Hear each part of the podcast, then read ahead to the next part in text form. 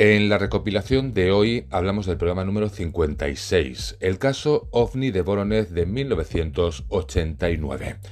Todo parecería indicar que simplemente fue una historia inventada por unos niños, pero posteriormente se acabarían descubriendo según qué detalles que indicarían que esto no sería real, que esto no sería ningún tipo de invención y que algo llegó realmente a suceder en aquella época.